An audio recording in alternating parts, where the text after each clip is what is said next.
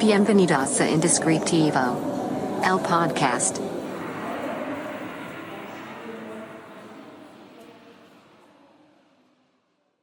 Hola, bienvenidos a un nuevo episodio de su podcast Indescriptivo. Si no me conoces, mi nombre es Carlos Cornejo y en este podcast hablamos de creatividad, de diseño, de marcas, de nombres y a veces de la vida y sus problemas.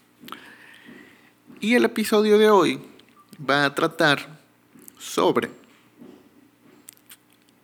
un tema de negocios, un tema que tiene que ver con em, pues esta parte que a veces eh, se nos complica, que tiene que ver con el dinero.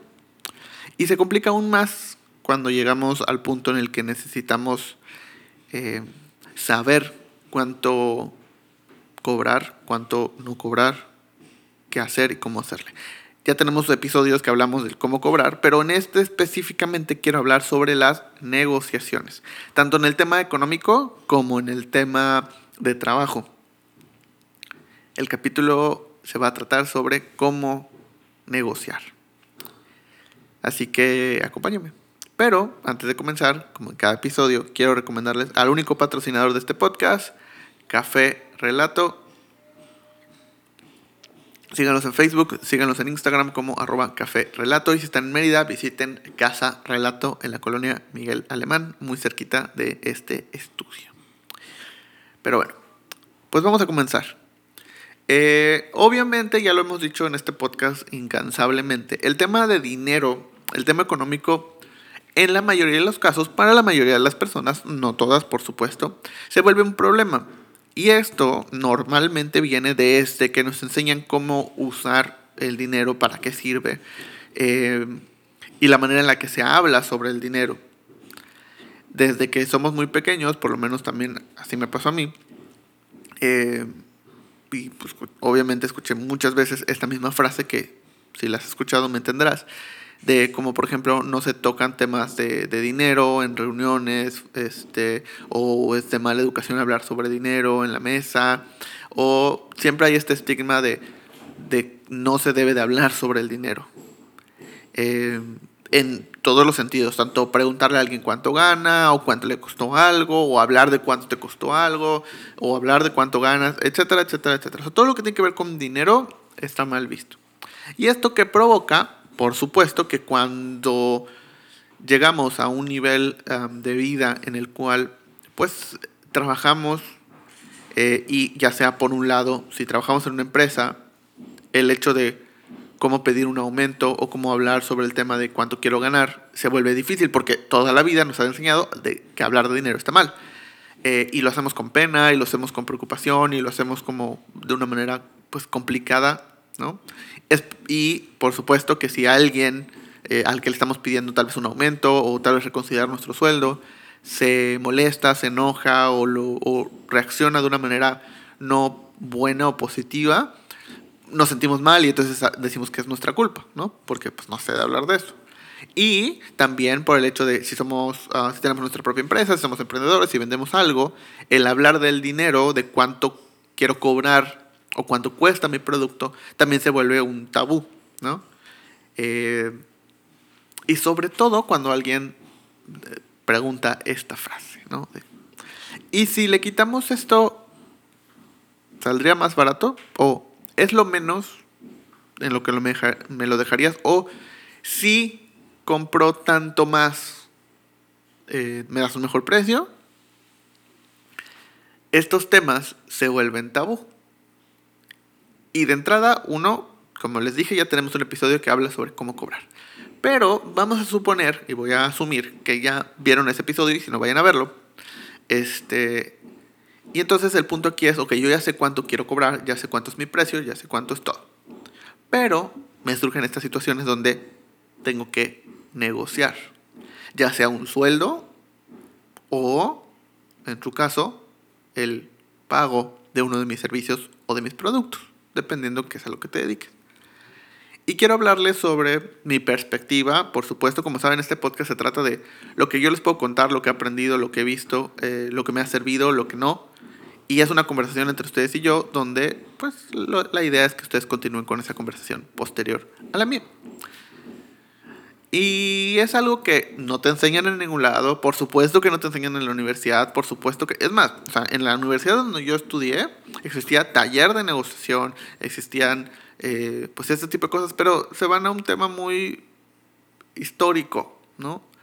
Eh, te enseñan algunas técnicas, pero que no aplican en la actualidad, que no te enseñan tampoco cómo utilizarlas de manera correcta, cómo adaptarlas hacia ciertos públicos, sino simplemente pues están ahí las técnicas, esto es lo que se utiliza, esto es lo que se ha hecho a lo largo de la historia y ya, ¿no? Tal vez algunos programas, algunos sistemas, pero es todo. Eh, lo mismo con toma de decisiones, lo mismo con un montón de cosas. Cuando sales a la vida real, cuando ya estás en ese punto en el que tienes que negociar algo, es cuando te das cuenta que nada de eso pues, sirve. Y que además nunca te enseñaron cómo y nunca has aprendido cómo. Porque muy probablemente no has tenido la necesidad.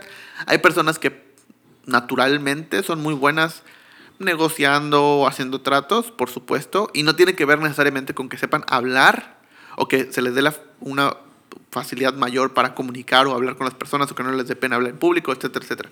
No tiene que ver necesariamente con eso, sino con esta habilidad de entender eh, las cosas y el panorama. Entonces, para los que no tenemos esa habilidad, ¿qué podemos hacer? Y es aquí donde les quiero ir dejando como ciertos puntos importantes que pueden considerar y que seguramente les van a servir eh, para encontrar esa manera en la cual ustedes podrían negociar. Porque son cosas que a mí me han servido. El punto principal, el primerito, es saber qué es lo que quiero, ¿no? Cuánto quiero económicamente, tener un número muy claro en nuestra mente. Y después de eso, saber cuánto es lo mínimo que podría aceptar, con lo que me sentiría cómodo. No, es que lo que pido es lo mínimo con lo que me sentiría cómodo. Ok, entonces vamos a aumentarle un poco. Eh, porque no tienes que trabajar con tu mínimo, sino tienes que trabajar con lo que consideras justo y de ahí puedes bajar un poco todavía. Económicamente, pero tienes que recibir cosas a cambio. Ya que tenemos esos dos puntos, el mínimo y lo aceptable, ¿no? Lo justo, eh, podemos empezar a pensar en, ok, esto es lo que ofrezco, lo que se me hace justo, teniendo en mente lo que podría aceptar. Ahora, tengo que tener muy claro qué estoy ofreciendo a cambio de eso que considero eh, justo, ¿no? Ok, se me hace justo que me pagues 10 pesos por este servicio. Ok, va, por esto estoy esto, perfecto. ¿Cuánto podría aceptar? Tal vez podría llegar a 9, 8.5 sería así, menos de 8.5 no lo haría, no, no vale la pena para mí. Ok, perfecto, entonces 8.5 y 10, va.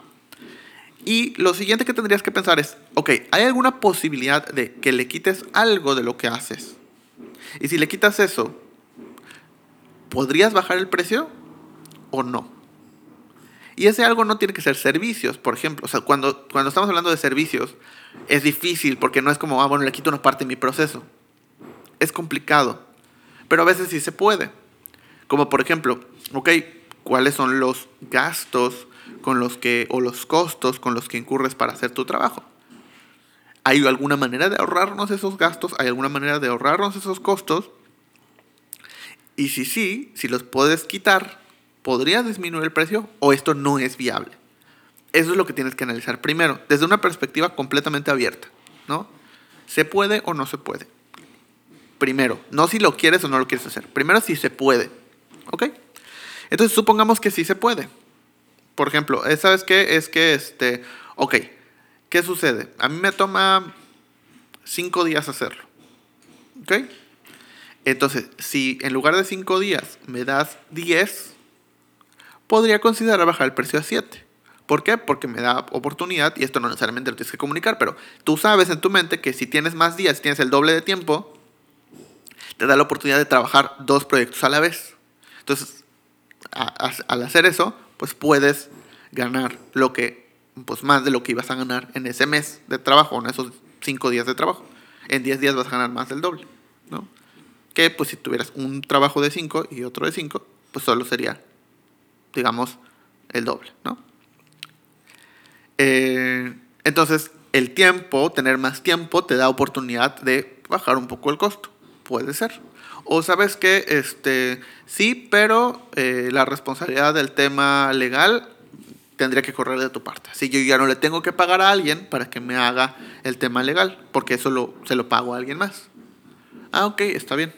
Entonces esa persona se responsabiliza del tema legal. Estamos haciendo supuestos, ¿no? Pero es analizando qué es lo que haces. ¿Por qué? Porque teniendo toda esta información de cuánto es lo justo, cuánto es lo mínimo que aceptarías y si puedo o no puedo quitarle cosas para que esto cueste menos, con esa información puedo llegar a negociar. Y una recomendación que les quiero hacer es que siempre tengan esa disponibilidad de negociar. ¿A qué voy? Si de repente es un proyecto que pues no les... siempre he hablado mucho en este podcast sobre los proyectos que te dan eh, satisfacción económica, o sea, de los proyectos que pueden sacar pues, dinero, mucho dinero o dinero suficiente, pero que profesionalmente o hasta emocionalmente no te genera tanto, o sea, no te emociona el proyecto, no va a hacer un antes y un después en tu carrera, no, simplemente pues es un proyecto más, ¿no? Y hay proyectos que te generan eh, satisfacción profesional o emocional, en el cual, o, personal, en el cual tal vez no vas a ganar suficiente dinero, no va a ser como económicamente tan viable, eh, pero es un proyecto que te gusta, que te emociona, que quieres hacer y que te va a dar una satisfacción personal o que inclusive te puede ayudar en tu carrera profesional para aprender algo, para mostrar algo, para decir que colaboraste con alguien, de cualquier manera, solo que lo económico no es lo principal. Entonces, si tienes un proyecto que el, del que te va a dar económicamente algo, tu negociación tiene que ser sobre lo económico. ¿no? Entonces no puedes aceptar lo mínimo, ni puedes quitarle, tienes que ser sobre lo justo. Y entonces ese, ese precio justo, tienes que decir, bueno, no puedo bajar el precio, pero puedo hacer estas otras cosas. Y que a eso voy con lo siguiente. El siguiente punto que tenemos que considerar es qué cosas adicionales podrías tener que no te generen a ti un costo o un gasto extra para darle más sin tener que bajar el precio. Y eso es importante. Es como, bueno, no te puedo bajar el precio, pero te puedo dar esto extra. Entonces, así el cliente siente que recibe más por el mismo dinero. Entonces, aquí llamamos varios puntos y que espero que estén apuntando. Punto número uno, eh, tienes que saber tu precio justo y tu precio mínimo. Punto número dos, saber si le puedes quitar cosas a, a tu proceso y eso va a disminuir o no va a disminuir costos. Punto número tres, identificar qué tipo de proyecto es al que vas a eh, negociar. ¿Es un proyecto que te va a dar satisfacción económica o satisfacción personal? Punto número cuatro, si nos vamos por la satisfacción económica, entonces, ¿qué productos, qué cosas adicionales, qué servicios extra podrías dar para no tener que bajar el precio? Y punto número o, puede ser parte del mismo punto número 4. Si es un proyecto que te da satisfacción personal, que no tiene que ver con el, con el económico, no tenemos que ir a lo mínimo eh, que puedes hacer con el dinero que tienes. O más bien, lo máximo que puedes hacer con el dinero que tienes. Pero tú tienes que saber muy bien cuáles son tus costos, cuáles son tus gastos. Y te recomiendo que ese tipo de proyectos por lo menos cubran eh, los gastos que vas a generar. Y no solo las cosas que le vas a pagar a alguien más, sino también pues, tu sueldo, ¿no? que tiene que cubrir específicamente. Eh, entonces, basado en todo esto, puedes llegar a una negociación. ¿Cómo? De entrada, tienes que ser consciente, y esto es un consejo personal, cualquiera tiene la oportunidad, el, no sé si derecho específicamente, pero por lo menos tiene la capacidad de poder preguntar. Eso tienes que tenerlo muy claro. Si alguien te pregunta si es lo menos, si no le puedes bajar el precio, si lo que sea, está en todo su derecho de hacerlo, de preguntar. Esto no quiere decir que tú lo tienes que aceptar, por supuesto. Tú puedes pensarlo, ¿no? Y puedes decir no, o puedes decir sí, o puedes decir depende. Pero la persona tiene derecho de preguntar, así como tú tienes el derecho de decir que sí o que no, o depende, ¿no? Entonces, de entrada, si alguien te pregunta eso, no te pongas en la posición defensiva, que muchas veces lo hacemos. Es como, no, no es posible. ¿Por qué? Porque no. Ok, está bien, tú tienes el derecho de preguntar. Ahora, ¿qué hago yo con esa información? ¿Puedo? ¿No puedo? ¿Quiero? ¿No quiero? Puede ser que pueda, pero no quiero para este proyecto, porque este proyecto es económico, entonces no quiero bajar el precio. Podría darle más cosas. Eso sí puedo hacerlo. O es un proyecto personal, entonces, ok, sí puedo bajar el precio. Este, y vamos al siguiente punto. En una negociación siempre tiene que haber un balance. ¿Esto qué quiere decir? Que no simplemente se trata de dar algo, también tienes que recibir algo. ¿A qué voy? Eh, en una negociación es, ok, puedo bajar el precio, pero me tienes que dar esto a cambio, ¿no? Más tiempo, eh, sustituir estas cosas, eh, ayudarme en esto, permitirme hacer esto. Tiene que haber un intercambio. Tienes que, si te están pidiendo algo, puedes aceptar a cambio de otra cosa. Eso es un, un punto muy importante de las negociaciones. Este, y, si han visto programas, por ejemplo, como Shark ¿no? que, que pues, hay estas negociaciones, no solo se trata de bajar o subir el precio, no todo se enfoca, y si se fijan, normalmente los que van se enfocan en, el, cuánto dinero van a recibir. Y normalmente los, los sharks no se enfocan tanto o no siempre se enfocan en cuánto dinero van a dar, sino en qué van a recibir y cómo, y qué pueden dar y cómo, más allá de solamente el dinero, porque no se trata solo de eso. Es una negociación en la cual puedo dar y puedo recibir diferentes cosas. Eh, entonces, tienen que tener muy en cuenta que no solo se trata de cuánto dinero te van a pagar, porque el que te permitan uh, mostrar el proyecto en cierto momento, el que te permitan decir ciertas cosas, el que te den producto a cambio que tú puedas usar para otras cosas. Y eso es muy importante, porque también este tema de, eh, es que me quieren pagar con producto y no, ¿qué les pasa si yo no pago la renta con este? Ok, está bien. Pero también tienes que ser consciente de o, o detenerte un momento pensar si ese producto lo puedes usar para otra cosa. Y es de otra cosa te genere algo. ¿A qué voy? Supongamos que te piden trabajar la identidad de un restaurante. Y este restaurante es un restaurante que va a quedar bien, que tal vez están gastando mucho en el tema uh, arquitectónico, en cómo va a quedar, va a ser un restaurante tal vez hasta de cierto lujo, cierto... Ok, quieren pagarte menos en el diseño, por X razón, no nos vamos a meter en ese tema. Pero ¿qué puedes decir? Bueno, ok, va. Eh, sí, puedo hasta este precio mínimo, pero el dinero adicional quiero que me lo des en, um, en, este, en un vale para poder consumir en el restaurante. O que me des un descuento por un año del 30% del consumo que tenga. O del 40% del consumo que tenga. Durante un año, durante el primer año. Empiezas a negociar. ¿Por qué? Porque ese, ese descuento o esa cantidad o, ese, o esa cuenta probablemente la puedes usar para otros clientes, si tienes una junta, si tienes una cita, si tienes, los puedes invitar a comer a ese lugar por dos motivos. Uno, para que vean que eh, pues los estás llevando a cierto lugar, a cierto prestigio, ciertas cosas, y que también empiecen a, eso suma valor a tu trabajo. Entonces ahí a esos nuevos clientes les puedes cobrar más.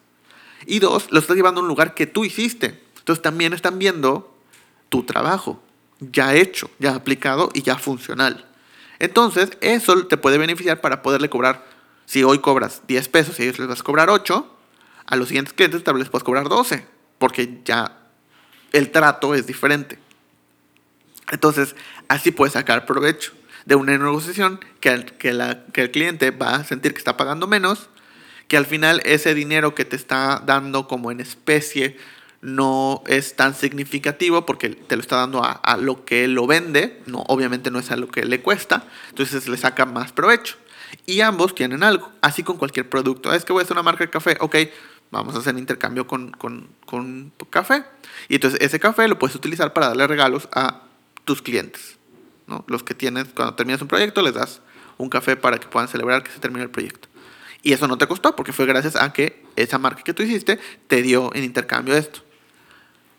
Eso siempre y cuando, obviamente el objetivo es que te paguen lo que tú quieres. Ese es el objetivo. Pero si vas a negociar, puedes tener estas cosas adicionales. Ahora, si nada más te quieren pagar con café y tú no puedes sacarle provecho a ese café, pues yo te diría, no lo hagas. ¿no? no vale la pena. A menos que pues quieras café y ya, está bien. Pero si buscas que ese proyecto sea económicamente viable, no te lo recomendaría porque no tienes cómo aprovechar ese producto. Pero siempre hay maneras en las que puedes aprovechar. Entonces, eso puede ser importante. Y eso es parte de la negociación. También entender con quién estás hablando, qué es lo que hace, qué es lo que puede, y tú tirarle. Y siempre es como que, bueno, ¿sabes qué? Este, es como les dije, ah, bueno, pero durante el primer año me vas a dar un 50% eh, de descuento, ¿no? De todo lo que consuma. No, pero es que es mucho, no es que, ok, eh, es el 50, solo puedo ir una vez al mes, a su cuenta. O sea, son 12 visitas con 50% de descuento. Este, no, que no es que, bueno, ok, vamos, mi última oportunidad es 40% de descuento, máximo dos visitas al mes. Ok. Y entonces empiezas a negociar. O me vas a dar este, un kilo de café al mes durante seis meses. No, no pues, ok. Eh, es acumulable, yo lo puedo utilizar, eh, etcétera, etcétera, etcétera. Pues va, ok. Tal vez el valor del café no equivale al valor que le descontaste, pero lo puedes utilizar para otras cosas. Entonces eso te va a ayudar mucho. Tener esa visión de no solamente, bueno, yo cobro 10 pesos y ya, sino cómo puedo aprovechar ese dinero, te va a funcionar y eventualmente eso va a provocar que tengas más clientes y mejores clientes. Y que también tengas flexibilidad en cuestión de cómo ofreces tu trabajo. Ahora, si esto lo trasladamos a un tema de salario, por ejemplo, eh, también aquí es donde, bueno, tú quieres un salario mayor, está bien. Primero, es importante el entender cómo ese dinero extra tienes que hacer que surja. ¿Cómo? Depende en a qué te dediques y cuál sea tu puesto, pero tienes que, tienes que encontrar el, ese, ese dinero. O sea, tienes que darle más de lo que estás pidiendo a el que sea el que tome la decisión de tu salario. ¿En qué sentido? No necesariamente solo por pues vender más. Es que yo no sé vender, yo no estoy en la parte de ventas. No, pero también puede ser en ahorrarse. Nos estamos ahorrando esto, esto y esto. Nos estamos ahorrando 11 pesos eh, por mi trabajo extra. Entonces yo quiero un aumento de 3 pesos porque no estamos ahorrando 11. De todas formas, estás ganando 8 pesos más de lo que estarías ganando si yo no hiciera esto que hice adicional. ¿No? Entonces, ahí es una manera de negociar. Tienes una carta de negociación. Pero si solo llegas a pedir un aumento diciendo hago bien mi trabajo, es más complicado que esto suceda. ¿no? Eh, no digo que esté bien o que esté mal, pero al final del día tu carta de negociación pues no es muy fuerte porque al final pues te estamos pagando por hacer ese trabajo. ¿Que podrías contar a alguien que no lo haga bien? Sí, pero no está sucediendo, estás aquí. Oye, pero es que si me voy, probablemente lo puedan solucionar, ¿no? Pero al final del día, pues tu carta de negociación es esa. Llegar y decir, ¿sabes qué? Este, ok, em, tengo este sueldo, de aquí a seis meses, quiero que hagamos un compromiso de que de aquí a seis meses, si yo logro esto, me subes el sueldo. Y ese esto es algo adicional a lo que haces, ¿no? Ok, sí, ¿cuánto? Tanto, ok, va, perfecto, ok. Llegan los seis meses y esto no se cumple, pues ya tú tomas la decisión que quieras. Pero ya tienes un compromiso previo, ya estás haciendo algo. Porque muchas veces como, bueno, voy a hacer y en seis meses les voy a decir, oigan, desde hace seis meses estoy haciendo esto para que me suban el sueldo.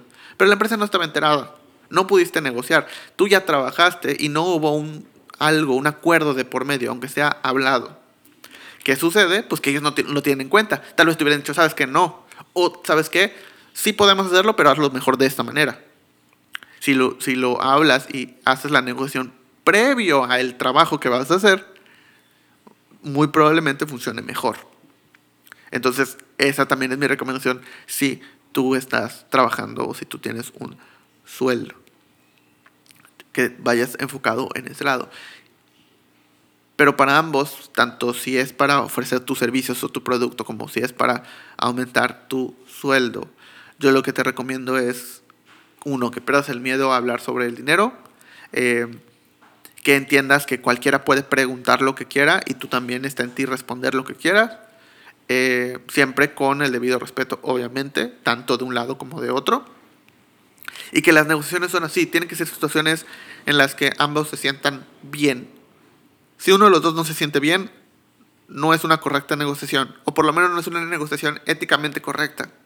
Los dos se tienen que sentir cómodos, bien, y te tienes que preocupar porque la otra persona se sienta bien al final de la negociación. Porque si logras eso, vas a entonces entender cómo funciona una negociación. Si logras hacer que tú pidas algo o que tú obtengas algo y que la otra persona se sienta bien de dártelo, quiere decir que estás logrando una negociación correcta. Esa es la finalidad. Esos son mis consejos. Pero dime, ¿qué te parecen? ¿Cómo los ves? ¿Qué piensas? Eh, la sección de comentarios en YouTube está abierta. En Instagram, por supuesto. Saben que me pueden escribir al estudio Secret Name MX o a mi Instagram personal, Carlos R. Cornejo. Eh, ¿Qué les ha pasado? Si alguna vez han, hecho una negociación, si no, si les ha salido bien, si les ha salido mal. Quiero conocer todas esas historias. Si en algún momento les enseñaron cómo hacer eso, si tomaron alguna clase, algún taller, algún video, lo que sea, y que nos puedan recomendar también, con todo el gusto del mundo, lo voy a recomendar a todos los que eh, tengamos dentro de esta hermosa y bonita comunidad. Muchas gracias por estar en toda esta nueva etapa de Indescriptivo, también los que vienen desde la etapa anterior eh, muchas gracias a todos los que han visto los episodios anteriores, los episodios con, invitados. Eh, también han sido conversaciones bastante interesantes que me han gustado mucho y espero que ustedes también lo estén disfrutando. Eh, voy a empezar a hacer una sección de a quién les gustaría que invitemos para el siguiente episodio de Indescriptivo, para que nos hagan sus recomendaciones también. y pues nos vemos o nos escuchamos en el siguiente episodio. Hasta luego. Esto fue Indescriptivo. El podcast.